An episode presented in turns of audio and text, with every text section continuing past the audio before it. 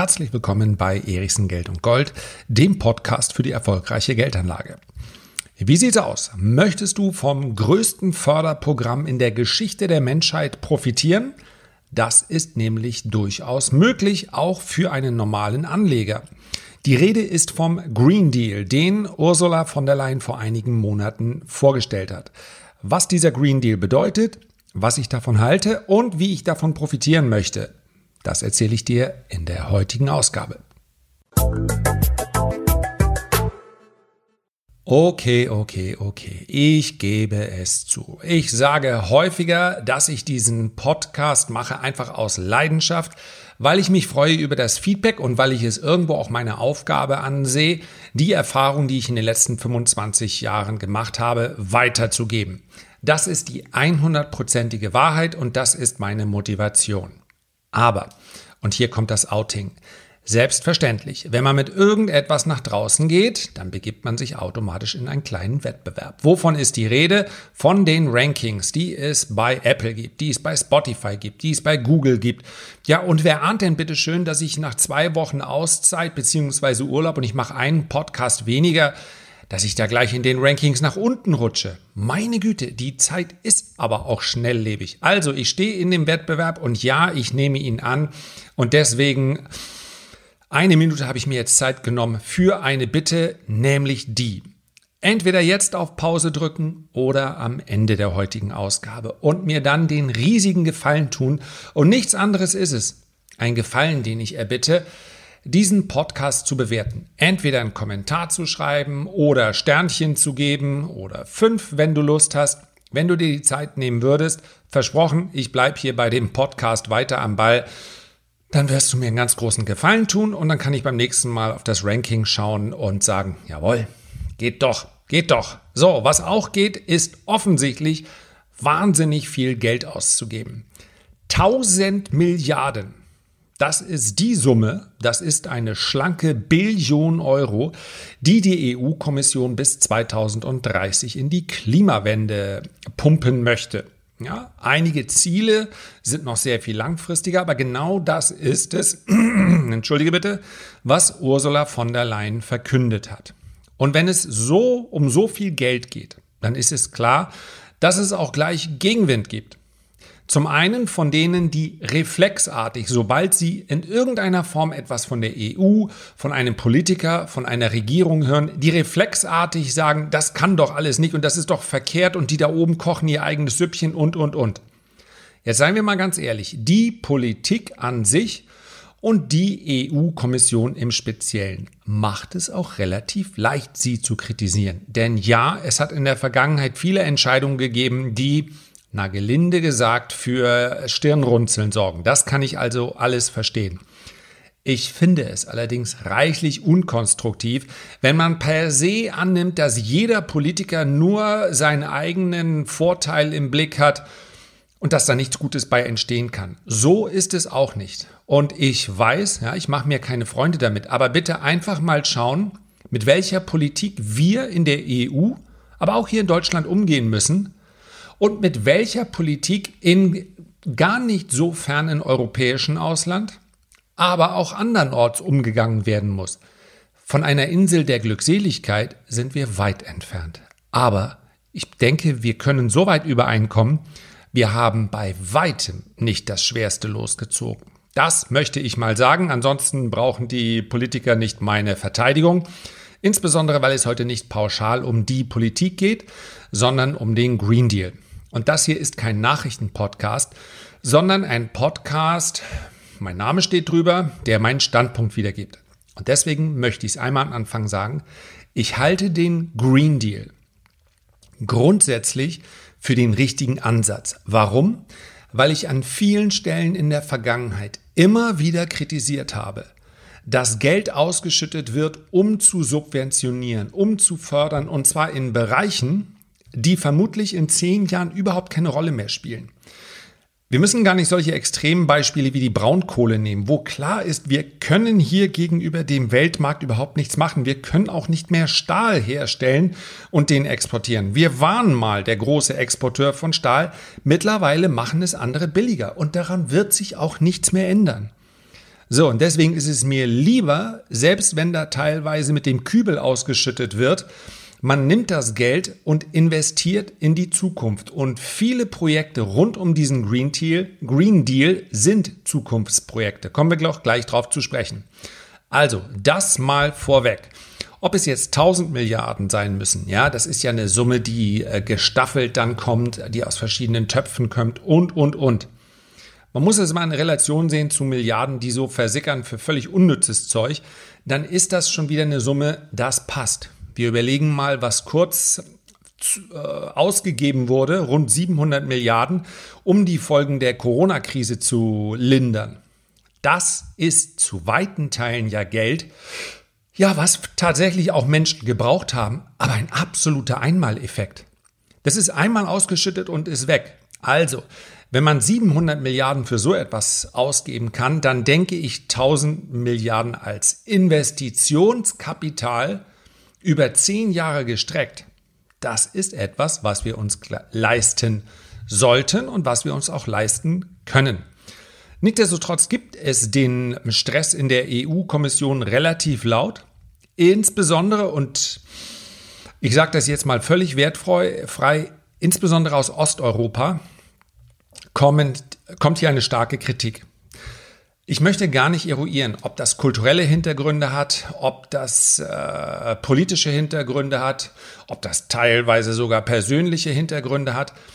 Wir sehen es, dass die osteuropäischen Staaten in ihrer Ausrichtung weniger grün sind als andere Staaten. So. Teilweise natürlich auch in einer Phase der Industrialisierung bzw. der Entwicklung stecken, dass sie eher vergleichbar sind mit einem Deutschland von vor 30 Jahren. Und insofern sollten wir die Nase nicht ganz so weit äh, oben haben, denn auch bei uns hat Klima- und grüne Politik sehr lange eine untergeordnete Rolle gespielt. Da wussten wir es teilweise schon besser. Deswegen sage ich, ich werte das nicht. Ich stelle nur fest, das ist der Widerstand, es kam aber zum Beschluss. Und ganz typisch ist, äh, ich mag diese Interessensverbände nicht, wenn die so reflexartig reagieren, aber klar, dann kommen irgendwelche Wirtschaftsverbände und sagen,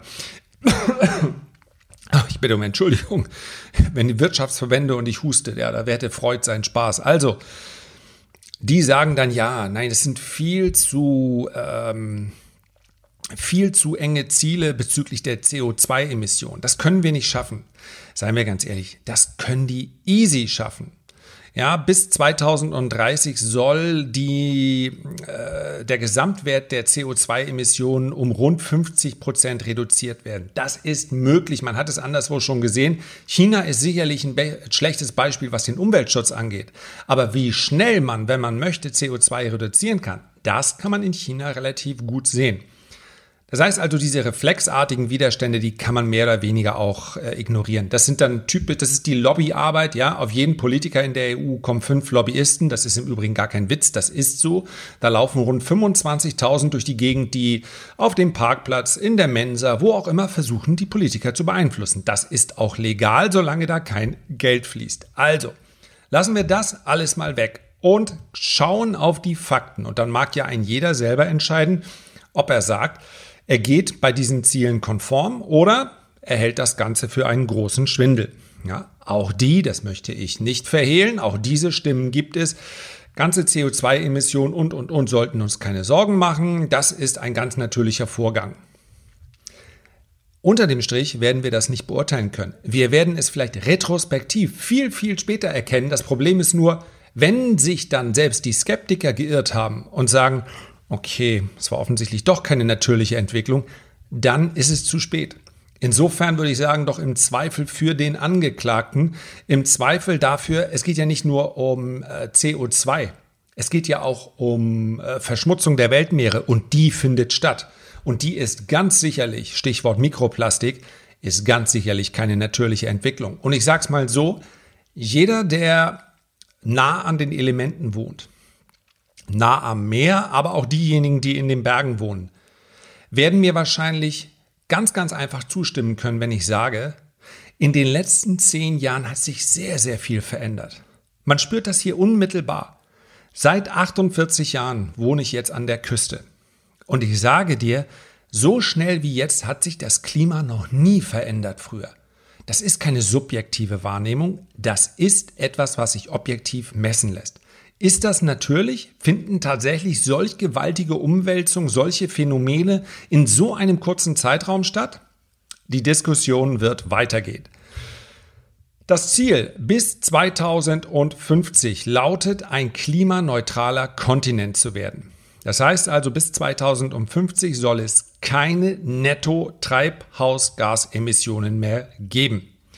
Das Wirtschaftswachstum soll von der Ressourcennutzung abgekoppelt werden, so dass weder Mensch noch Region, das ist die Formulierung, im Stich gelassen werden. Es gibt ganz klare Maßnahmen.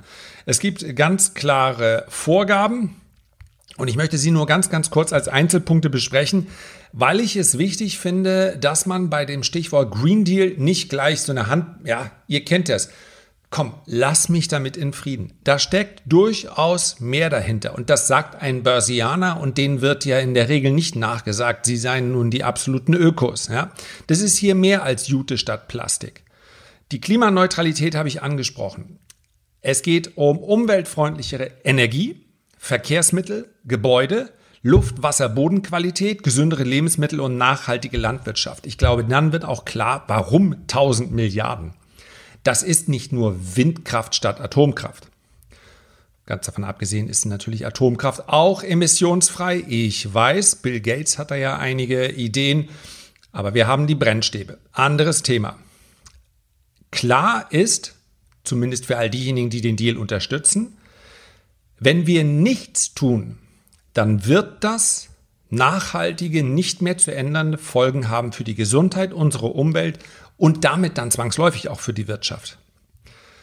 Wir haben, die EU sieht sich hier als globalen Vorreiter und ich weiß, da kommen wir wieder zu der Skepsis, das werden so nicht alle sehen. Schauen wir uns den Umfang der Maßnahmen an, dann darf sie sich aber in diesem Fall tatsächlich so sehen. Ja?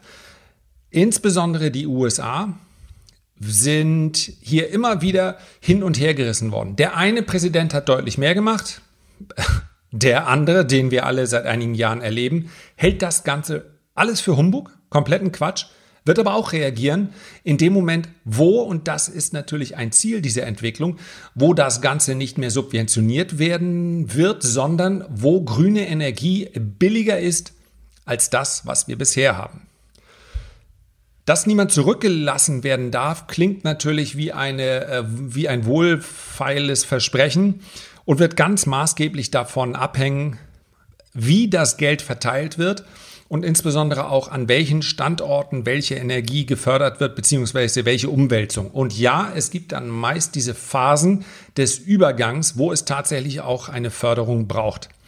Wir haben mittlerweile ein europäisches Klimagesetz. Das heißt also, das, was vorher regionale Versprechen oder Vorsätze waren, ist mittlerweile Gesetz. Wie wir bei Verstößen, wir die EU damit umgehen, muss man noch schauen.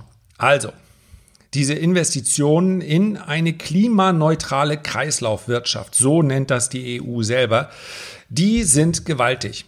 Und ich könnte natürlich jetzt noch sehr, sehr lange dies für und wieder besprechen. Ich möchte aber eigentlich heute damit anregen, sich einfach mal damit zu beschäftigen. Ich habe mich damit beschäftigt. Ich erhebe nicht den Anspruch, dass ich hier eine Antwort auf alles habe. Und ich möchte vor allen Dingen, und deswegen habe ich es am Anfang einmal erwähnt, das nicht verstanden wissen als die Empfehlung schlechthin. Denn eines ist die, das eine ist die Wirtschaft, das andere ist die Politik und das dritte sind unsere privaten Investitionen. Und die muss man natürlich voneinander trennen. Ja, ich, es geht mir ganz sicherlich nicht darum, die Investitionen jetzt mit dem guten Gewissen zu verbinden.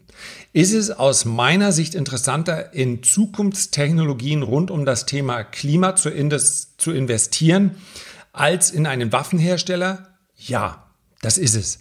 Aber das ist eine Entscheidung, die äh, belasse ich ganz, ganz sicher bei dir, bei jedem Einzelnen. Ich werde mich nicht zu einem Moralapostel aufschwingen, zu einem Missionar, der mit Flagge vorwegläuft und sagt, so und so müsst ihr das machen. Das kann ganz interessant sein und der ein oder andere macht daraus auch ein Geschäftsmodell. Mein Weg ist das ganz sicherlich nicht. Ich möchte aber bei diesem Thema auch gerne ganz konkret werden und sagen, wo ich persönlich investiert bin. Als kleine und wenn wir auf die Werte gucken, durchaus auch spekulative Beimischung. Und ich möchte das Ganze nicht als Empfehlung verstanden wissen. Es gibt einen von mehreren ETFs mit der Wertpapier-Kennnummer. Ich klicke gerade hin, hin und her. A0MW0M. Also, wer Lust hat, sich das mal anzuschauen, auf einem Portal beispielsweise wie Just ETF kann man sich auch noch andere Clean Energy ETFs anschauen. Das hier ist der iShares Global Clean Energy. Der wird aufgelegt von, lass ich mal kurz das Factsheet hier aufklicken, von der Firma, die iShares sind eigentlich alle von BlackRock. Oh, da könnte man ja einen eigenen eine eigene Ausgabe zu machen zu BlackRock. Habe ich, glaube ich, sogar schon mal gemacht. Also, wichtig ist, die Basiswährung ist der US-Dollar. Ich bin bei der Auswahl danach gegangen, welcher ETF wie gut gelaufen ist. Und dieser ETF ist relativ gut gelaufen, war gegenüber dem Aktienmarkt auch ein Outperformer. Das heißt also, wir haben hier einen Anstieg von fast 40 Prozent gesehen. Seit Auflage ist dieser Fonds immer noch im Minus. Das liegt daran, dass er ja schon älter als zehn Jahre ist und dass wir schon mal so einen in Anführungszeichen Hype an der Börse hatten, der die Anteile deutlich höher geführt hat. Wenn man das unter diesem Aspekt betrachtet, dann kommt es jetzt erst wieder zu einer größeren Erholung. Das ist ein physischer äh, ETF, das heißt also, die Papiere sind äh, tatsächlich hinterlegt. Ich gebe es aber ganz offen zu, ob synthetisch oder physisch ist aus meiner Sicht völlig egal. Entscheidend ist, ob der Emittent da ist und das ist er. Werte, Top-Positionen aktuell in diesem ETF sind Sunrun, Plug Power, Solar Edge Technologies, Enphase Energy, First Solar, Shinji Solar, garantiert falsch ausgesprochen, äh, Siemens Gamesa, Renewable Energy, Vestas, größter Windkraftanlagenhersteller der Welt. Ich höre immer wieder den Namen Nordex. Nichts gegen Nordex, nur jeder Nordex-Käufer sollte sich einmal Vestas ankaufen und dann sieht man den Unterschied zwischen einem Anbieter und dem Marktführer. Die dänische Vestas ist un, ja, fast nicht zu vergleichen mit Nordex, weil sie so viel größer ist und schlicht und einfach auch viel, viel besser gelaufen. Also, da gibt es noch einige mehr und was alle Positionen miteinander vereint, ist, dass sie entweder aus dem Bereich äh, Windkraft, Wasserkraft äh, und so weiter kommen, also rund um Clean Energy. Nochmal, das ist mir ganz, ganz wichtig, es ist keine Empfehlung von mir. Für mich ist das eine spekulative Beimischung. Spekulative Beimischung heißt für mich, das nutze ich nicht, um dauerhaft in Monatsraten zu investieren, sondern ich habe mit einer Summe X investiert. Ich habe einen Stop, das heißt also, wenn das Ganze gegen mich läuft, dann lasse ich mich auch ausstoppen, wohlwissend, dass es später nochmal wieder kommen kann. Aber ich setze hier bewusst auf einen Trend. Habe ich schon gesagt, dass es keine Empfehlung ist? Ja, habe ich gesagt. Also, spannendes Thema, könnte man sicher sehr, sehr lange drüber sprechen. Noch interessanter wäre es, darüber zu diskutieren. Das ist hier zwar nicht möglich, aber wer weiß, vielleicht nächstes Jahr mal eine Messe oder oder. Das wird sicherlich davon abhängen, wie sich die Welt bis dahin entwickelt. Aber es ist aus meiner Sicht ein spannendes Thema und diese 1000 Milliarden sind, damit sind wir wieder beim Anfang, das größte Förderprogramm in der Geschichte der Menschheit. Nicht weniger. Also, bitte mal anschauen. Herzlichen Dank für deine Aufmerksamkeit. Ich freue mich, wenn du dir die Zeit nimmst, beim nächsten Mal wieder mit dabei zu sein.